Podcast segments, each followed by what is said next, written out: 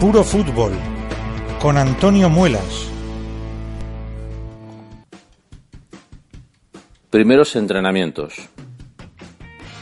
Las sensaciones que está dejando el equipo de Vicente del Bosque en los primeros entrenamientos, sobre todo esta última semana en Washington, están siendo mucho más que positivas. De hecho, está sorprendiendo a propios extraños.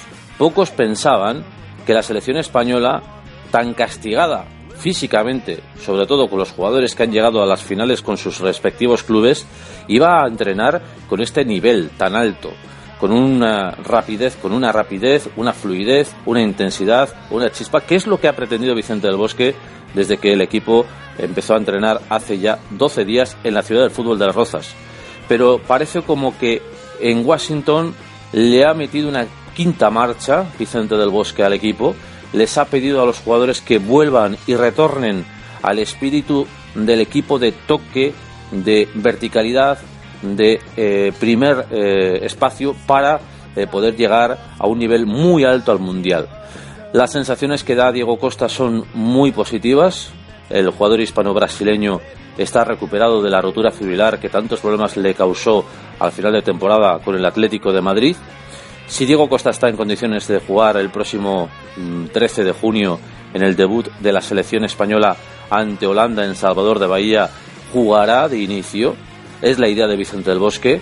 Se lo juega todo a Diego Costa. Diego Costa es el hombre elegido y Diego Costa será el hombre que trate de marcar goles a la portería holandesa. A partir de ahí, el equipo está en buenas condiciones. En el centro del campo hay que ver y calibrar el estado físico de Xavi Alonso y Busquets.